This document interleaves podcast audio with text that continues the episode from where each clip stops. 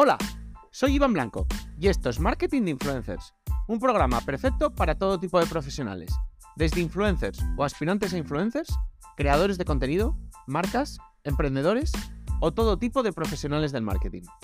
Aquí desterraremos mitos y prejuicios que existen contra este sector. Explicaremos cómo llevar estrategias de marketing de calidad trabajando con ellos, hablaremos de temas de actualidad y por supuesto os ayudaremos a alcanzar el objetivo de ser influencers. No os olvidéis suscribiros en cualquier plataforma de podcasting para estar atentos a nuevos episodios y dejar 5 estrellas si me escucháis desde Spotify. Abrocharos los auriculares, que comenzamos.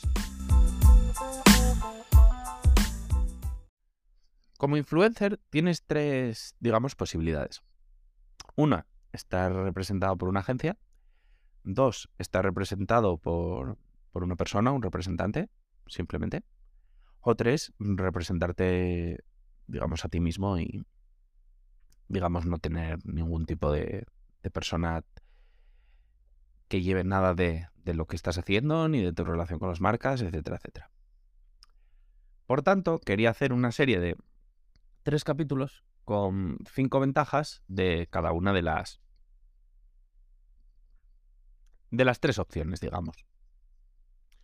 Para un poco que cualquiera que esté empezando o digamos que lleve un tiempo pensando en ellos y pueda, digamos, hacerse una idea de por su forma de ser o por lo que está buscando, cuál es, digamos, la forma que mejor le encaja.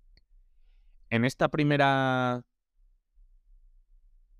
En este primer episodio, digamos, voy a hablar de la forma que creo que es la más, la más común, que sería la de estar representado por, por una agencia. La mayoría de los influencers están, están en agencias una vez que tienen un, determinado volumen de, bueno, de negocio, de, seguidores, etcétera, etcétera. Y bueno, es, digamos, el, el, formato más, más común. Entonces, para este tipo de formato, ¿cuáles son las cinco ventajas más claras? La primera ventaja es el, el acceso a marcas, contratos y eventos, etcétera, etcétera.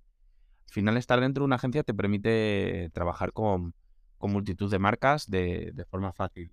Muchas veces marcas, estamos hablando de marcas muy consagradas. ¿Por qué? Porque todas las agencias pues tienen acuerdos con, marcas grandes y al final pues cuando esas marcas realizan acciones publicitarias pues eh, buscan dentro de su catálogo digamos de, de representados pues los, los influencers que mejor encajan con, dicha acción. A la vez te llegan contratos a, estos influencers, les llegan contratos bastante, bastante importantes y, bueno, tienen la suerte o, bueno, sí, la, suerte de participar en, eventos normalmente bastante grandes, ya que la mayoría de los eventos grandes son gestionados por, por agencias, digamos. Así que digamos que es una forma de acceder a esto, a marcas consagradas y a, eventos importantes, pues de forma más, más fácil.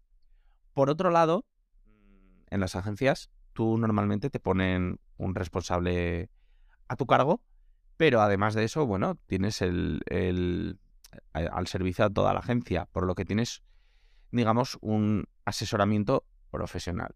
Un asesoramiento profesional va desde ayuda con cualquier problema que puedas tener con tu cuenta, ya que tienen además contactos en, por supuesto, en Facebook y en la mayoría de plataformas de redes sociales, por si, yo sé, tienes un baneo, un robo de tu cuenta, etcétera, etcétera. Y bueno, pues para cualquier tema de marketing, de cómo gestionar tu cuenta, de cómo subir tu contenido, etcétera, etcétera, te van a intentar ayudar, te van a intentar dar asesoramiento profesional, entienden de redes sociales, las conocen y te pueden ayudar a, crecer o, bueno, a mejorar, sobre todo, bueno, para este tipo de creadores que, pese a que han, tenido un, gran impacto y están funcionando muy bien, pues digamos que no son nativos de redes sociales y, bueno, pues tienen esa capacidad de influenciar o de captar la atención de la gente, pero bueno, pueden mejorar todavía más sus técnicas, pues digamos, eh, entendiendo o utilizando mejor las redes sociales como tercer punto, te ahorran mucho tiempo. Es decir, se, ocupan de, todo. Se ocupan de,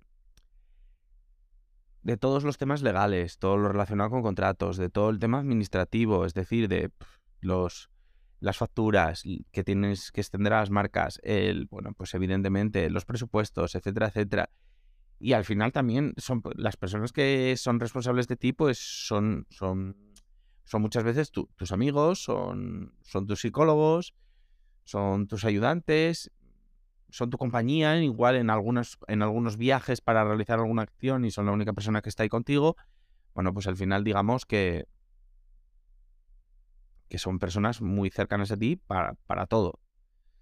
Este, este punto lo, lo he juntado en uno, pero al final lo juntaría en dos, porque es lo que, lo que he intentado explicar. No solo está la parte administrativa y, y legal, sino la, la, parte también de un poco de, de tener a alguien ahí, de tener compañía, de tener a alguien que te escuche, de tener a alguien que te ayude, etcétera, etcétera. Y por, y por otro lado y último, y no menos importante, todo esto, mm, digamos que no tiene, no tiene un coste fijo para ti. Es decir, es al final una agencia normalmente se lleva una, parte variable, que normalmente estamos hablando de un 10 y un 20, normalmente más cercano a un 20, de, de tus ingresos, que evidentemente estamos hablando, un 20% puede ser mucho dinero, pero si no estás haciendo dinero ese mes, pues la agencia no te cuesta nada de dinero.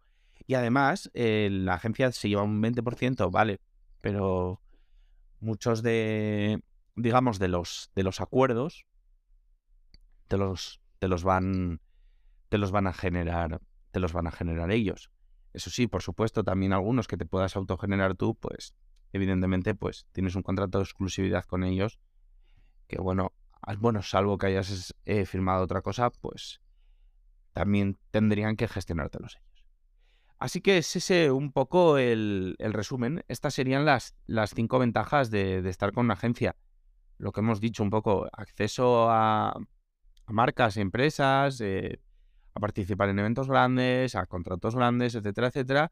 Asesoramiento profesional por parte de, bueno, de los profesionales que trabajan en, en la agencia en todo tipo de temas relacionados, pues lo que hemos dicho, tanto marketing, redes sociales, cualquier problema, etcétera, etcétera.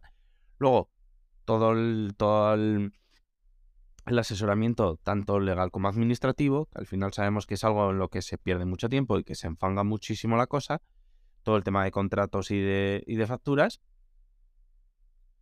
Por supuesto, la persona que es responsable de ti al final es un pequeño paraguas, porque al final es pues es tu, tu psicóloga, tu ayudante, tu, tu amiga, tu, tu compañera de, de bolo, digamos, cuando te toca una acción en Murcia, un, miércoles de, de, mayo, etcétera, etcétera. Y por último, y no menos importante, pues todo esto es a, a un, a, digamos, a, a un coste fijo cero y un un simple porcentaje de, los ingresos que generéis juntos. Entonces, pues bueno, creo que por todos estos argumentos habéis podido llegar a entender por qué es la opción más escogida normalmente. Pues porque tiene muchas ventajas, tiene muchísimas ventajas y bueno, debido a ello, pues por eso, por eso es la más escogida. Aún así también tiene muchas desventajas. No, lo veréis al, compararse, al compararla con, las otras dos opciones. Y bueno, si sé que mucha gente pues no, no le gusta trabajar con agencias.